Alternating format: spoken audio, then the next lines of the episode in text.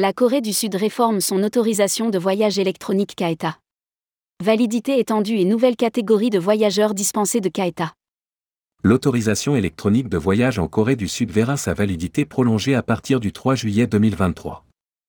Les jeunes voyageurs, ainsi que les seniors, seront dispensés de KETA à compter de cette même date.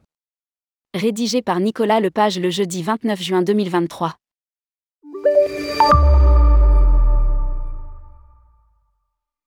En septembre 2021, la Corée du Sud a introduit une autorisation de voyage électronique pour les citoyens de 112 pays exemptés de visa court séjour.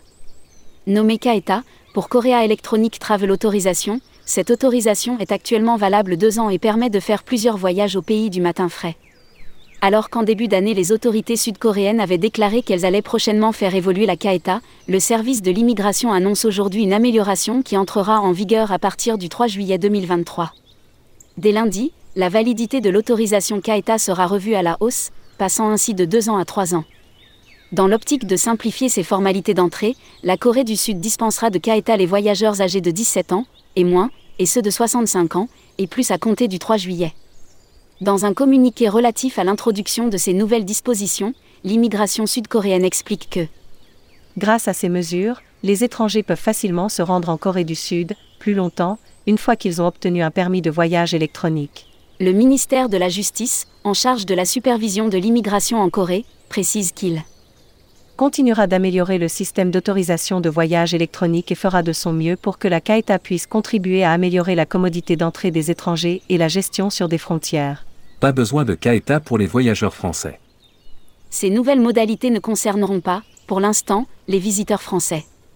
En effet, et comme le rappelle Visa News, depuis le 1er avril 2023, les citoyens français et de 21 autres nationalités sont temporairement exemptés d'autorisation KETA pour voyager en Corée du Sud. Cette dispense d'autorisation de voyage électronique sera appliquée jusqu'au 31 décembre 2024 aux ressortissants des pays suivants Allemagne, Australie, Autriche, Belgique, Canada, Danemark, Espagne, États-Unis, y compris GAM, Finlande, France, Hong Kong, Italie, Japon, Macao, Norvège, Nouvelle-Zélande, Pays-Bas, Pologne, Royaume-Uni, Singapour, Suède et Taïwan.